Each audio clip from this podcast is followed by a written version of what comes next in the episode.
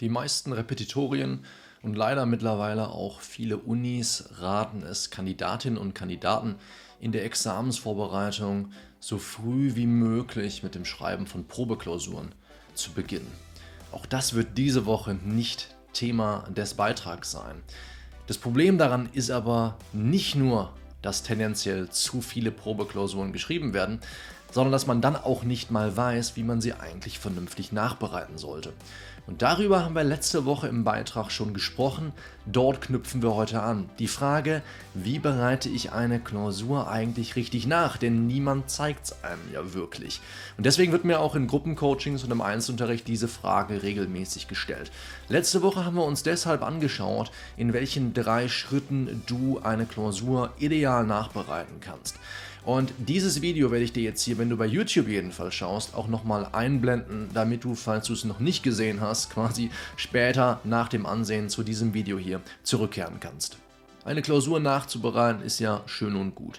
Aber wenn du das nur einmal, zweimal machst, dann bringt dir das nicht so viel. Es geht im Prinzip darum, dass du irgendwann mal mehr Klausuren, 5, 6, 10 und vielleicht noch mehr, vorliegen hast und dann hergehen kannst und dich fragen, was ist eigentlich das Problem von mir, das sich durch all diese Klausuren zieht? Wir haben im Beitrag letzte Woche darüber gesprochen, dass es sein kann, dass du eine geringe Methodenkompetenz hier und da bewiesen hast.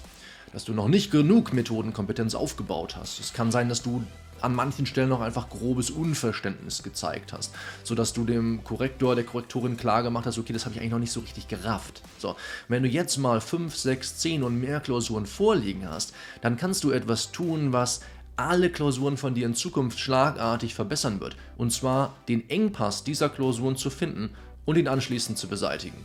Sobald du nämlich fünf oder mehr Klausuren vorliegen hast, werden sich garantiert Fehlermuster herauskristallisieren. Vielleicht verwendest du häufig unzulässigen Stil oder du hast bei keiner der fünf Klausuren die Bearbeitungszeit eingehalten. Das sind Engpässe. Das sind Probleme, Schwierigkeiten, die deinen Fortschritt insgesamt verlangsamen. Und das bedeutet natürlich auch, dass du hier die größte Hebelwirkung hast. Denn wenn sich einzelne Schwierigkeiten, einzelne Fehlermuster durch sämtliche deiner Klausuren ziehen und du in der Lage bist, sie ein einziges Mal zu beseitigen, werden automatisch alle Klausuren von dir in Zukunft aufgewertet. Stell dir also die folgende Frage.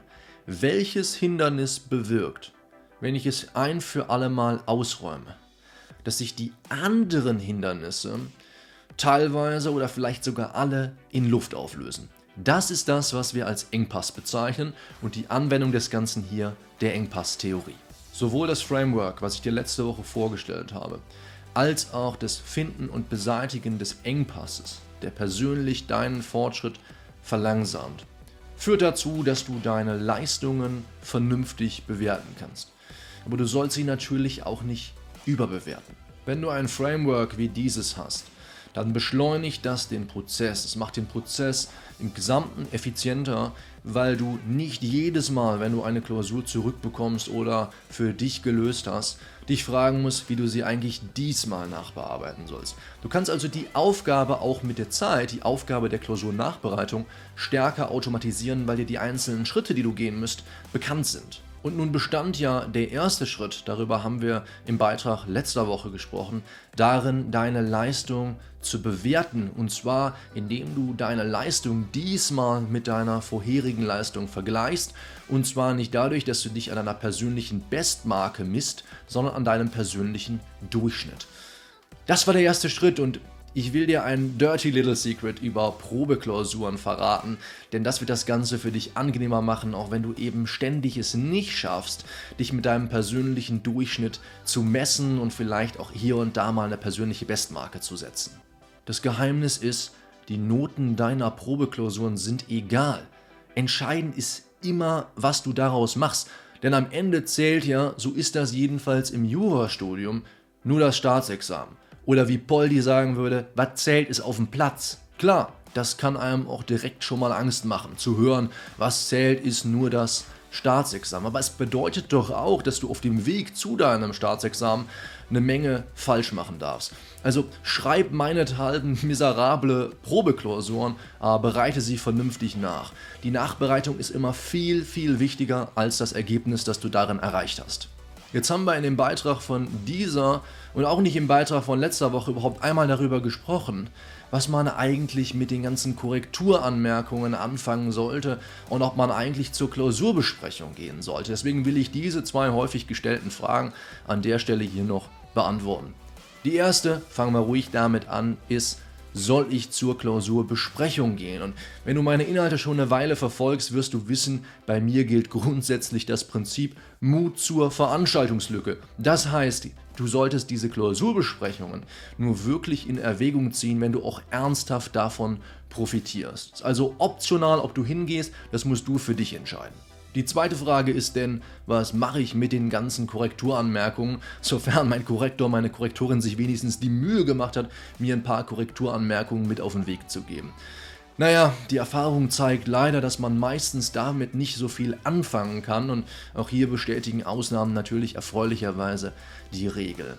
Wenn du aber dir regelmäßig Feedback von jemandem einholst, auch schlechtes, dann wirst du feststellen, dass du wieder an den Punkt kommst, an dem wir dieses Video hier begonnen haben, diesen Beitrag hier begonnen haben, indem wir nämlich darüber gesprochen haben, dass du aus diesen Klausuren den Engpass finden und beseitigen musst.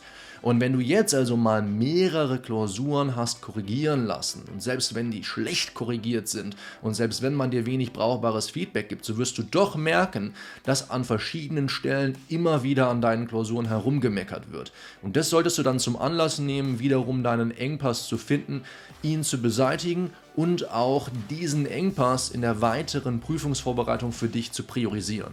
Wenn du das, was ich diese und letzte Woche hier erzählt habe, nochmal schriftlich aufbereitet haben möchtest, es gibt auf meiner Webseite einen kompletten kostenlosen Leitfaden, der wirklich alle Inhalte, die wir diese Woche und letzte Woche hier besprochen haben, noch einmal für dich schriftlich zusammenfasst. Du musst dich dafür nicht anmelden, du musst keine E-Mail-Adresse hinterlassen, ist wie gesagt vollkommen kostenlos. Du klickst einfach auf den Link in der Videobeschreibung, wenn du bei YouTube schaust oder wenn du den Podcast hörst, dann findest du den Link dazu auf jeden Fall in den Show Notes. Jetzt haben wir also diese und letzte Woche darüber gesprochen, was es bedeutet, Klausuren vernünftig nachzubereiten. Aber vielleicht fragst du dich ja auch, okay, wie bereite ich eigentlich eine Klausur vernünftig vor? Oder vielmehr, wie verbringe ich die ersten Minuten in der Klausur, wenn mir erstmals der Sachverhalt vorgelegt wird? Deswegen bin ich kürzlich hergegangen und habe mal eine komplette Originalklausur mit Schwerpunkt im BGB AT einfach von vornherein analysiert, ohne zu wissen, was daran eigentlich vorkommen mag. Also in Echtzeit. Das Video werde ich dir jetzt hier im Abspann einblenden. Wir sprechen uns nächste Woche auf dem Kanal wieder. Mach's gut, bis dahin. Ciao.